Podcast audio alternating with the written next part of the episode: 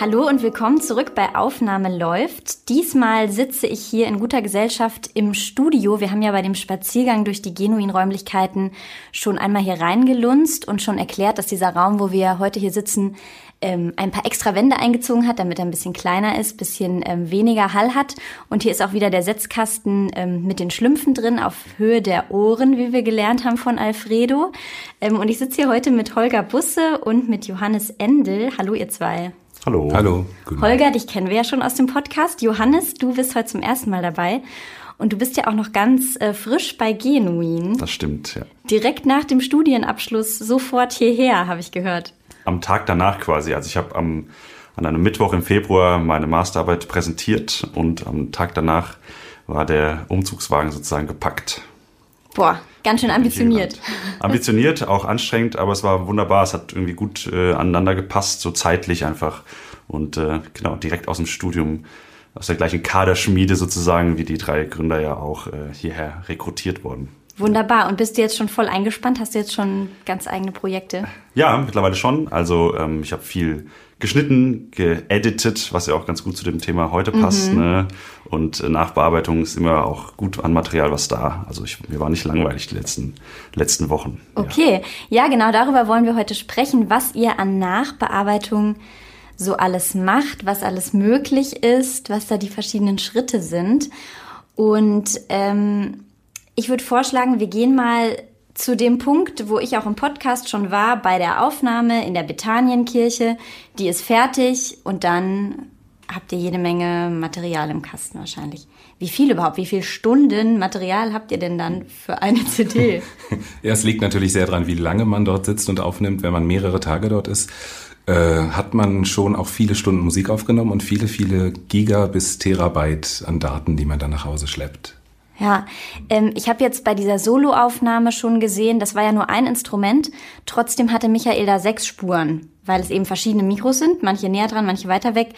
Ähm, ist das immer so, dass ihr so sagt, mindestens so und so viel Mikros pro Instrument oder ja, äh, ein bisschen hat man da schon ein Gespür dafür, was man so braucht. Grundsätzlich ist es ja so, dass man zum einen den Raum einfangen möchte und zum anderen, gerade wenn man mehrere Instrumente hat, ähm, auch nochmal Mikrofone an die Instrumente stellt, um mhm. später die Balance verändern zu können. Weil es äh, tatsächlich meist schwierig ist, einen Punkt im Raum zu finden, wo alle Instrumente gleich ausgewogen, gleich gut klingen. Das heißt, mhm. man muss dann nachträglich tatsächlich mit den, wir nennen die Stützmikrofone, die Mikrofone, die an den Instrumenten nochmal dran sind, ähm, kann man dann nachträglich den, den Pegel anpassen, die Balance angleichen. Okay, und dann muss dieses ganze fette Material wahrscheinlich erstmal gesichert werden. Ja, genau. Was ist dann der Gang? Ja, der Gang ist dann erstmal mit den Festplatten, die man eben mehr oder weniger vollgeschrieben hat, äh, sich hier an die Studiorechner irgendwo anzuschließen. Und dann gibt es hier so ein, ein eigenes System für, eine eigene Festplattenzusammenschluss, so ein RAID sozusagen, was auch nochmal gedoppelt und gedreifach gesichert ist, auf das man dann die Daten zieht, sodass auf jeden Fall hier ne, im Falle des Falles nochmal alle Daten gesichert sind sodass dann mit dem Editing, mit dem Schneiden dann gestartet werden kann. Aber eben Priorität eins ist in dem Fall erstmal alles zu sichern. War auch schon mal irgendwann alles futsch? Also mir als Journalistin ist das natürlich schon passiert. Ich habe jetzt auch kurz überlegt und kann guten Gewissens sagen, seit den Zeiten unseres Studiums ist da tatsächlich nie wieder irgendwas weggekommen. Wir hatten im Studium mal eine Aufnahme und haben, glaube ich, da sehr gelernt. Ähm, das war ein Konzertmitschnitt, ich glaube in Gütersloh. Ähm, Im Hochsommer, wir saßen mit unserer Technik irgendwo in so einer kleinen, in einem kleinen Kabuff, äh, gefühlte 40 Grad dort und äh, der Rechner hat es einfach nicht geschafft, die Festplatten genügend zu kühlen. Und im mhm. Laufe der Aufnahme wurde dieser Rechner zusehends langsamer und langsamer. Nein, nein, nein. Ja. Und irgendwann blieb er einfach stehen. Toll. Ja, wir hatten oh dann zum Glück, wir hatten ein Backup-Band mitlaufen, so ein Zweispurband. Okay. Ähm, Im Grunde ganz spartanisch und einfach, aber wir hatten immerhin nachher was in der Hand, um nicht sagen zu müssen, äh, es hat, es ist leider alles in die Hose gegangen. Wow, okay.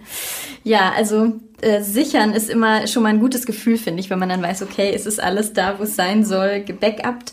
Und was passiert dann? Also was könnt ihr dann überhaupt ähm, machen? Meine äh, naive Frage ist natürlich auch, könnt ihr auch an der Intonation was drehen? Könnt ihr Töne korrigieren, die schief sind? Also das ist... Ähm Da muss man, glaube ich, ein bisschen unterscheiden ähm, zwischen auf der einen Seite vor allem Popmusik-Techniken, sage ich mal, die da sehr verbreitet sind. Vielleicht ist der Begriff Autotune und Co. irgendwie jedem Mal so ein Begriff gewesen oder immer oder jetzt wieder mehr geworden durch die durch aktuell, was einfach so im Radio läuft. Und auf der anderen Seite natürlich der, ja, um diesen schlimmen Begriff mal zu nutzen, der E-Musik, der Klassik und auch im Jazz ist das auch nicht ähm, eigentlich sehr ähnlich. Das sind einfach zwei, fängt schon bei den Aufnahmeverfahren sozusagen an. Einmal wird mit so einem Overdubbing-Verfahren gearbeitet, also jede Spur einzeln und jedes Instrument vor allem einzeln wird aufgenommen zum Metronom, in dem Fall auch äh, einfach meistens, weil man so ein Raster braucht, auf das auch dann auch geschnitten wird. Und das ist ja schon in der Klassik zum Beispiel eigentlich fast nie der Fall, dass zum Metronom gespielt wird und vor allem zum Metronom aufgenommen wird. Ja, es geht ja auch um so eine gewisse Agogik ähm, und Temposchwankungen sozusagen, im, also sind ja auch einfach so gewünscht und natürlich auch eingeübt in Teil der Interpretation. Und ähm, ja, wenn man dann einfach, äh, in, dann hat man eben nicht die Möglichkeit, wenn man das ganze Ensemble aufnimmt, auf einzelne Stimmen zuzugreifen und diese in der Intonation zum Beispiel anzupassen. Mhm. Ja, das geht, wenn man nur eine einzige Sängerin, einen einzigen Sänger vor einem Mikrofon hat, in einem trockenen Raum, zum Beispiel einem Pop-Tonstudio, in einer Kirche wie der Bethanienkirche zum Beispiel mit einem Streichquartett, keine Chance. Man kann nicht die erste Geige noch richtig rücken, wenn alle anderen und alle anderen bitte Klingen. genau ja. und alle anderen in Ruhe lassen, was die Intonation sozusagen betrifft, weil die stimmen. Dann muss der Take neu gemacht werden. Genau. Und in der klassischen Musik ist es eben so, dass Musiker immer zusammenspielen. Ne? Man kann die nicht. Mhm. Es gibt da diesen diesen Witz, dass äh, ein Streichquartett in ein Popstudio kommt und der Toningenieur fragt, wer von euch fängt denn jetzt an? Mit der Aufnahme, wer will zuerst spielen? Das geht ja. eben bei uns einfach gar nicht. Ja. Und entsprechend hat man, wie Johannes gesagt hat, mit der Intonation schon das Problem, dass während der Aufnahme einfach alles richtig sein muss schon. Ja. Da sind also eure Ohren gefragt während der Aufnahme, dann mhm. zu sagen, brauche ich nochmal, brauche ich nochmal. Ja, genau. Okay, und was macht ihr denn dann noch? Also Intonation sagen wir, man muss eigentlich schon stimmen. Was ist dann noch so das, was ihr schneidet und nachbearbeitet? Naja, man landet dann hier im Studio und hat ähm, für jedes Mikrofon, was man aufgenommen hat, eine Spur, so eine Zeile praktisch an dem, an dem Computer. Zum einen das und zum anderen ähm, nimmt man ja sehr viele verschiedene Takes auf. Das heißt, man, man nimmt jede Stelle mehrfach auf und versucht, die Stelle auch so gut wie möglich ähm, auf Band zu bekommen. Und dann hat man also sehr viele längere und kürzere Schnipsel und baut die dann zusammen, setzt die so zusammen, dass ähm, man zum einen die Schnittstellen wirklich überhaupt nicht hört und zum anderen, was aus unserer Sicht noch viel wichtiger ist, dass die musikalische Linie, dass der Klang dabei nicht zerstört wird, sondern im besten Fall sogar noch unterstützt wird. Ne? Dass man so schneidet, ähm, dass die Musik und die Intensität, ähm, wie gesagt, im besten Fall verbessert oder intensiviert wird noch. Habt ihr es auch manchmal, dass ein Take einfach so durchgeht, dass ihr denkt, der war wunderbar, den nehme ich genauso? Das gibt's schon, ja. Und dann fragt man zum Beispiel die Musiker auch direkt. Das ist ja auch erlaubt, wenn man zum Beispiel selber gar keine Anmerkung hat oder sagt, im, im Studio, in der Regie sitzt und es hört und ist total begeistert. Keine Notizen, keine negativen Notizen sozusagen in die Partituren eingetragen hat ähm, beim Hören. Und dann kann man natürlich auch mal zurückfragen, wie habt ihr das wahrgenommen? Wie ist es, wie lief es bei euch? Hat sich auch das so super angehört wie jetzt hier? Wollen wir noch etwas probieren? Man kann ja auch einfach nur noch einen Take machen, zum Beispiel ähm, just for fun sozusagen, ähm, ein bisschen langsamer an der Stelle, noch ein bisschen mehr die Dynamik übertreiben, wie auch immer, einfach um Varianten zu haben. Und dann ja. könnte man auch da sozusagen ähm, im Schnitt, wie Holger das ja eben gerade auch schon gesagt hat, äh, hätte man mehr Möglichkeiten, dann sogar noch ähm, auch noch einzugreifen oder den Musikern dann auch verschiedene Optionen anzubieten, unter denen sie dann auswählen können. Dass man einfach noch mehr Optionen hat. Genau. Ähm, wollt ihr mal was zeigen? Was ja, der, demonstrieren? Der Johannes hat was mitgebracht, relativ frisch, wo er gerade dran sitzt. Und, äh ja, ich habe zur Demonstration sozusagen ähm, einen kleinen, zwei Takes mitgebracht aus einer Aufnahme mit ähm, einer Cellistin und einem Geiger, ähm, auch aus der Bethanienkirche. Also die Kirche ist ja auch schon bekannt. Ähm, genau, und hier gibt es einen Take, den ich jetzt mal anspielen werde, wo eine Kleinigkeit einfach mit dem Bogen äh, passiert, ein Abrutscher. Ähm, das hört man relativ deutlich. Ich spiele es mal an.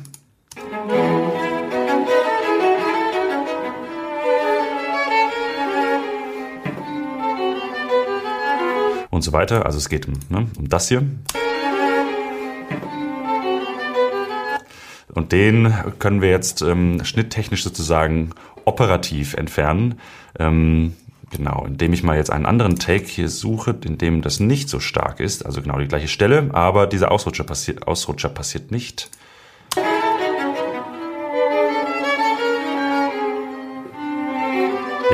Deutlich dezenter. Man hört vielleicht den Finger, wie er umgesetzt wird, aber das gehört ja zur Musik.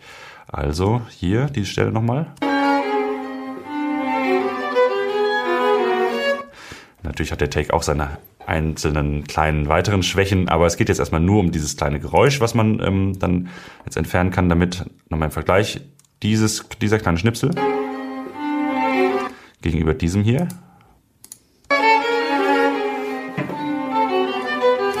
Und das werde ich jetzt versuchen, da gerade mal einzusetzen. Ein paar Klicks später. Wir hören mal rein in den jetzt groben Schnitt. Ja, man merkt noch, wie der Klang wegbricht. Schiebe ich noch ein bisschen weiter. Es ist noch zu früh, in einen neuen Take reingehen. Nochmal. Da ist eine Doppelung drin. Ich schiebe nochmal.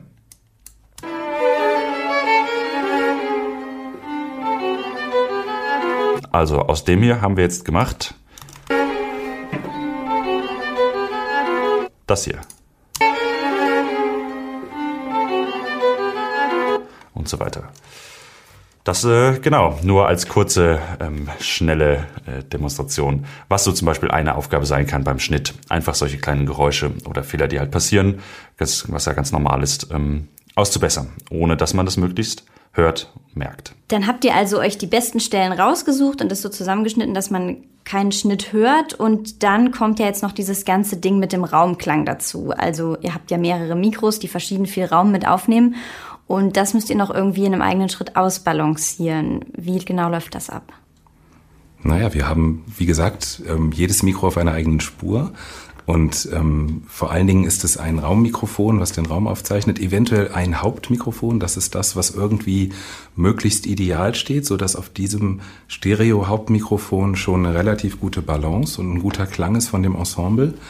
Und dann hat man meist an allen Instrumenten auch noch einzelne Mikrofone stehen, um eben später auch die Balance noch verbessern zu können. Und zwischen diesen verschiedenen Ebenen, die man zur Verfügung hat, kann man dann ausbalancieren. Da kommt es dann auf den persönlichen Geschmack an, auf das, was die Musiker sich vorstellen natürlich. Und letztendlich hat man, anders als bei der Popmusik, wo man völlig frei ist, wo man im Grunde ähm, einen Klang erzeugen kann, der auch völlig künstlich ist, ähm, bei uns ist es eher so, dass man versucht, dem Original möglichst nahe zu kommen. Also dass man schon das Gefühl hat, ähm, wirklich die Instrumente so wie sie auch sind, so wie sie klingen im Konzert, auch auf der Aufnahme äh, letztendlich hören zu können. Mhm. Bei der Aufnahme äh, mit Nadja Zwiener hat Michael zum Beispiel auch gesagt, bei dem einen Stück, wir können da noch mehr Halt drauf geben, weil sie in dem einen Fall zum Beispiel fand, das brauchte mehr Kirchenakustik, dieses eine Stück. Ist das dann einfach irgendwie ein Regler, den ihr hochzieht, so mehr Hall, oder nehmt ihr dann von der anderen Raumaufnahme mehr oder wie, wie macht ihr das? Also da hat man verschiedene Möglichkeiten meistens. Entweder man nimmt etwas von dem Originalraum, in dem man aufgenommen hat, wenn das schön klingt vor allem, dann ist das natürlich sehr beliebt. Das kann man einfach lauter machen, dann ist die, ist die Raumakustik sozusagen einfach auch präsenter auf der Aufnahme. Oder es gibt auch dann ähm, beim Mischen hier im Studio zum Beispiel dann die Möglichkeit, künstlich auch noch Hall, Raum, wie auch immer, hinzuzufahren zu, dem, zu der Mischung sozusagen, die man dann die man da macht. Ich wollte noch ergänzen zu dem, was Holger gerade gesagt hat, das ist mir noch eingefallen. Also ähm, auch der Grund, weswegen da einfach auch äh, Mikrofone eben mal nah positioniert werden und dann parallel eben aufgezeichnet werden zu Mikrofonen, die nicht so weit, äh, nicht so nah positioniert sind, höher positioniert sind, ähm, dass man einfach quasi verschiedene Perspektiven klanglich hat und diese dann mischen kann, sodass stelle ich mir zumindest oft vor bei der Mischung dann ich im besten Fall sogar ähm, klar immer orientiert auch an dem an dem realistischen Klangbild oder an dem was man eben vor Ort dann auch hatte ähm, aber auch sozusagen so ein bisschen so eine super realistische Perspektive auf diese Aufnahme zu bekommen. Also dem Zuhörer im besten Fall eine eine Perspektive zu bieten einen Klang zu bieten den man im Konzertsaal hätte man sich da reingesetzt während der Aufnahme so nicht hätte hören können. Das ist dann der Unterschied sicher zum Live-Konzert ja. ähm, dort nicht so bekommen können. Und weil du jetzt schön gesagt hast, ist es bestimmt auch total Geschmackssache, oder? Also hört ihr auch manchmal Mischungen oder dann fertige Schnitte von anderen Kollegen, wo ihr denkt, na, hätte ich jetzt aber anders gemacht?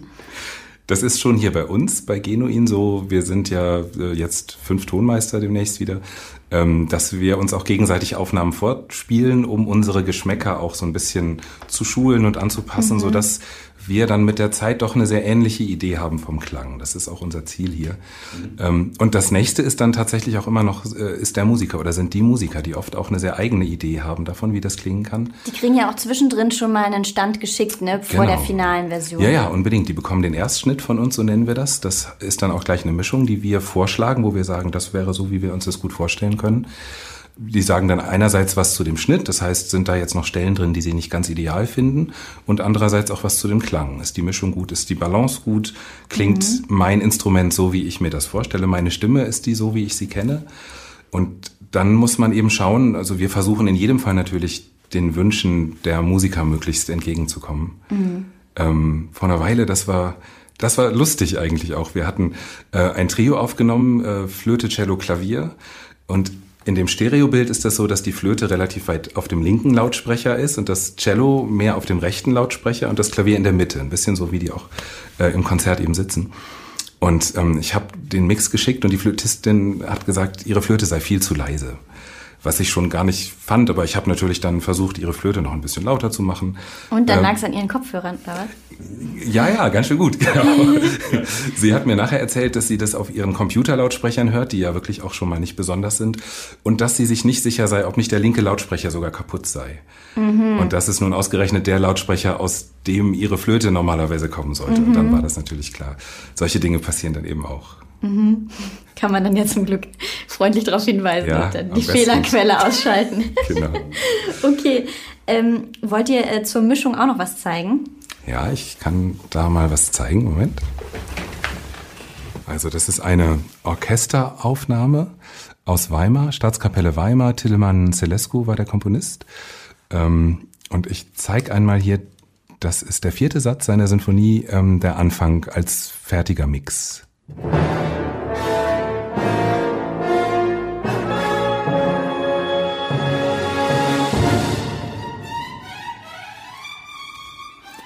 Jetzt kann man zum Beispiel sich nur die Hauptmikrofone anhören. Das sind die, die stehen etwas weiter entfernt vor dem Orchester, ohne die ganzen Stützmikrofone. Das wäre dann so.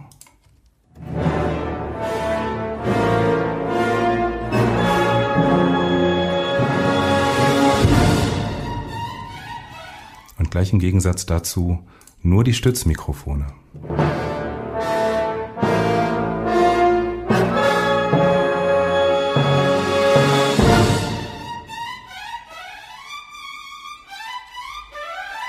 Bei den Streichern hört man das sehr deutlich. Ne? Ich spiele es nochmal rein. Mhm. Das sind die Stützen. Das sind die Raummikrofone.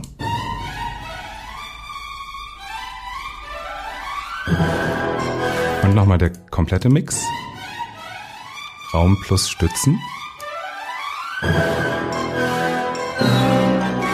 Dann haben wir natürlich auch die einzelnen Instrumente des Orchesters ganz gut im Griff. Hier ist zum Beispiel eine Stelle, wo ein Horn, wo, nein, wo die Hörner ein kleines Solo haben.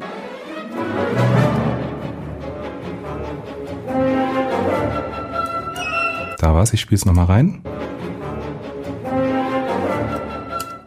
Ich kann mal nur die Hornmikrofone anmachen an der Stelle.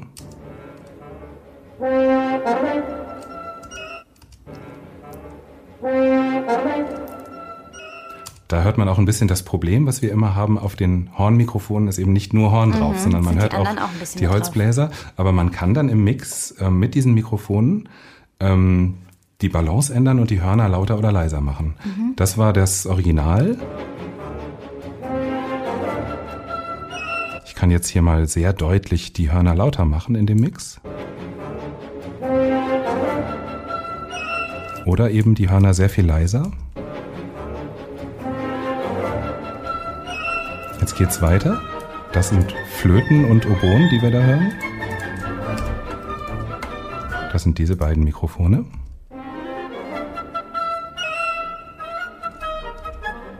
Man hört auch das restliche Orchester, aber die beiden sind eben sehr präsent. Und da kann man jetzt genauso im Mix die beiden lauter machen. Oder leiser.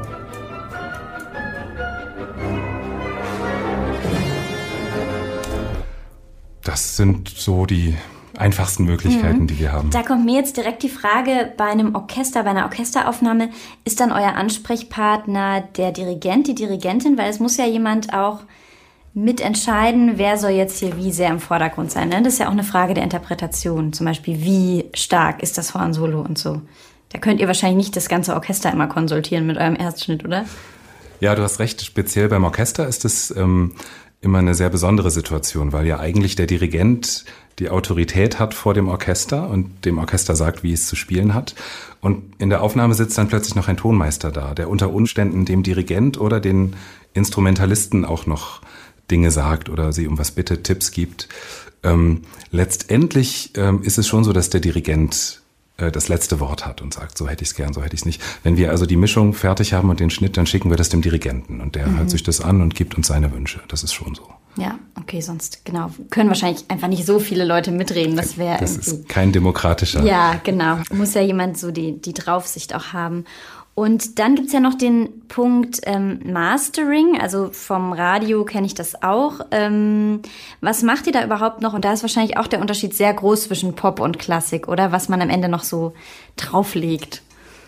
Ja, genau. Ich, ähm, also in meiner Wahrnehmung hat sich so ähm, der Begriff Mastering oder was mit Mastering verbunden wird in den letzten, äh, naja, schon wahrscheinlich vielen Jahren, aber auch immer weiter gewandelt was gemacht werden muss beim Mastering ist eigentlich nur, dass quasi das wirklich das absolut finale Produkt, also das, was jetzt aus diesen vielen verschiedenen Mikrofonen, die zwei Spuren, die dann auf die Stereo-Lautsprecher oder vielleicht sogar sechs, wenn es ein Surround-System ist, ähm, darauf gesendet wird oder darauf dann ähm, wiedergegeben wird per CD, per DVD, Stream, wie auch immer, dass das noch einmal final sozusagen kontrolliert werden muss. Und wenn zum Beispiel eine CD entstehen soll, in ein bestimmtes Dateiformat, das umgewandelt werden muss, was das Presswerk zum Beispiel auch äh, nutzen kann. Und das muss einfach nur kontrolliert werden, damit auf diesen letzten Metern sozusagen nichts schief geht, weil das wäre natürlich ganz fatal, wenn da irgendetwas ähm, problematisch wäre. Dann kommen dann noch so Kleinigkeiten hinzu, sage ich mal, so ähm, ISRC-Codes, also Daten, die quasi noch dazugehören.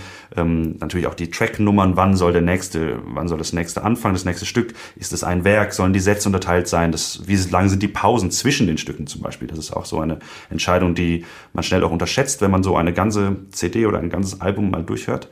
Ähm, und jetzt eben, was noch dazugekommen ist oder was mittlerweile auch im Pop sicherlich noch mehr gemacht wird als, als in der Klassik, ist, dass dann noch einmal auch Hand angelegt wird, sozusagen letzte an die letzten Feinheiten im Klang, im Sound. Mhm. Ja, da wird dann nicht mehr zurückgegriffen auf diese vielen verschiedenen Spuren und die Einzelinstrumente, Hörner, Streicher, wie Holger das gerade gezeigt hat, sondern äh, wirklich nur auf dieses finale Pfeil oder das finale mhm. Band, je nachdem, und ähm, dann wird noch einmal ein klein bisschen mehr Brillanz, ein kleines bisschen mehr klangliche Tiefe und so weiter und so fort wird dann versucht, dem Ganzen zu geben, damit ähm, sich das finale Produkt, das finale Stück, das finale Werk sich möglichst gut anhört einfach auch. Das gehört mittlerweile eigentlich zum Mastering auch so dazu.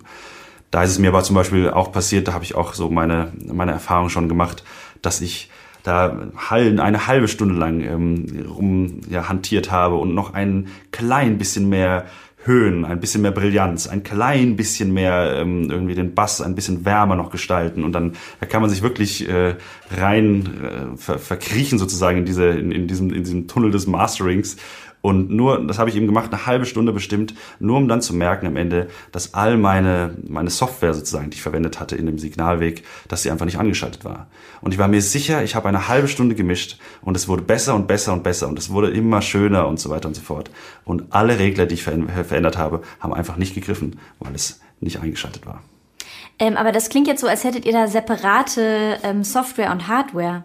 Weil ich kann mir das gerade gar nicht vorstellen von dem Audioprogramm, wo ich schneide, da ist es automatisch in der Software. Also kannst du das mal erklären, wie das Setup dann ist? Man kann ja jederzeit sozusagen aus ähm, der Software heraus noch einmal in die in die analoge Welt sozusagen per Kabel in Geräte rein. Ähm, Mastering Studios spezielle haben oftmals zum Beispiel auch noch ähm, analoge Geräte mit echten Knöpfen zum Anfassen und Potis und Reglern und so weiter und so fort, die dann eben spezielle klangliche ähm, Eigenschaften haben, die bei Mastering-Ingenieuren dann zum Beispiel sehr beliebt sind. Das ist auch nochmal so eine kleine, ähm, ein kleiner Unterschied zur Klassik auch, dass das Mastering oftmals von nochmal separaten ähm, Personen, separaten Ingenieuren sozusagen übernommen wird. Ähm, in der Klassik ist das aber auch oft derjenige, der auch schon die Mischung gemacht hat. Ja. Mhm. Im Pop wäre das ungewöhnlich, das ist fast immer spezialisierte Mastering-Studios, die das machen. Hier im Studio, wo wir jetzt sitzen, ist es ja eigentlich so, ich sehe jetzt halt den Bildschirm, ich sehe eine Tastatur, die ziemlich normal aussieht, eine Maus. Und dann gibt es noch ein kleines Kästchen mit ein paar anderen Knöpfen. Äh, also was davon benutzt ihr denn für eure ganzen Schritte? Ähm, also das Wichtigste steht draußen vor der Tür in einem gedämmten Raum, das ist der Computer. Und wir brauchen tatsächlich nur unsere, unsere Software und äh, Tastatur und Maus und das, dieses Kästchen, das ist der Lautstärkeregler mhm. eigentlich auch. Okay. Ähm, das liegt auch ein bisschen daran, dass man eben in der Klassik immer äh, puristisch denkt. Das heißt, man versucht schon während der Aufnahme mit der Positionierung der Mikrofone den Klang so einzufangen, wie man sich das äh, letztendlich wünscht, ne? so dass man, wenn man später im Studio sitzt, gar nicht mehr groß am Klang Dinge ändern muss. Ne? Man stellt mhm. die Balance noch ein bisschen ein, aber im besten Fall braucht man keine Klangveränderungen, auch keinen künstlichen Hall, ähm, muss nichts mehr komprimieren von der Dynamik. Man versucht es so einzustellen, schon während der Aufnahme. Das ist, glaube ich, der Hauptunterschied mhm. zur Popmusik, ähm, so dass wir hier eigentlich auf sehr, sehr wenige ähm, und, und sehr, sehr hochwertige, feine ähm, Dinge nur noch angewiesen sind, wenn es darum geht, dann doch mal den Klang oder den, den Hall anzupassen. Das versuchen wir möglichst zu minimieren tatsächlich. Mhm. Wir werden ja in der nächsten Staffel dieses Podcasts, die dann irgendwann im Herbst kommt, auch mal über verschiedene Aufnahmesituationen mit verschiedenen Ensembles und so sprechen. Ähm, und ich will trotzdem schon mal kurz ansprechen, ihr macht ja teilweise auch Soundtracks. Und also zum Beispiel für Computerspiele. Und da ist wahrscheinlich dann schon noch ein bisschen mehr äh, an Effekt auch gefragt, oder?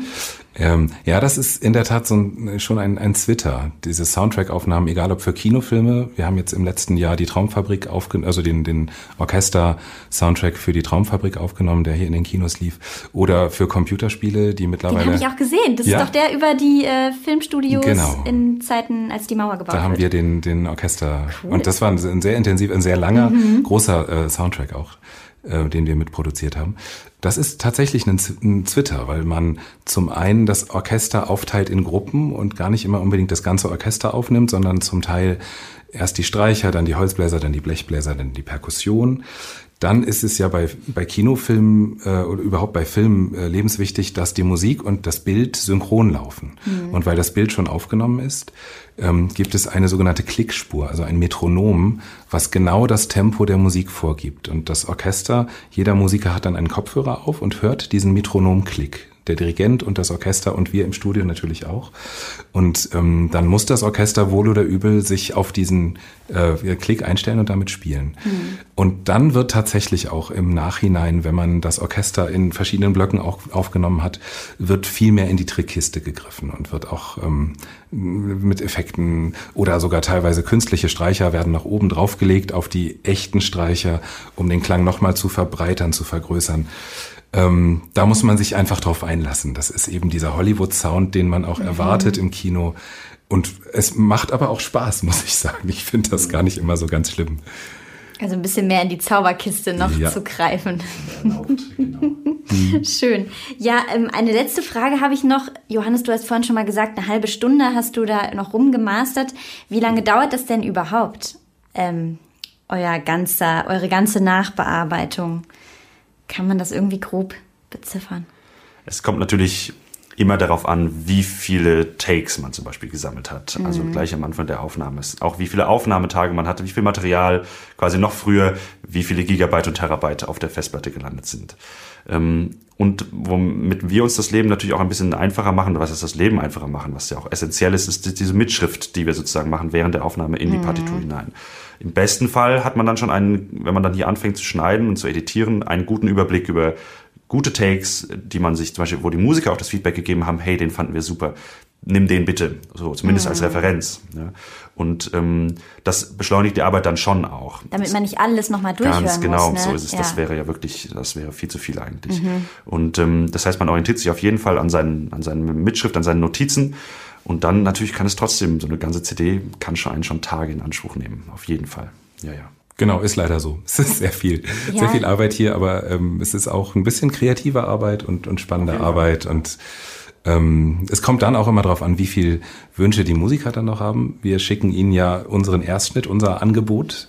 Und dann kommt äh, der erste Brief der Musiker mit den Wünschen. Manchmal sind es nur eine Handvoll, manchmal sind es mehrere Seiten. Mhm. Und ähm, das spielt dann auch schon noch eine Rolle wie lange man hier sitzt.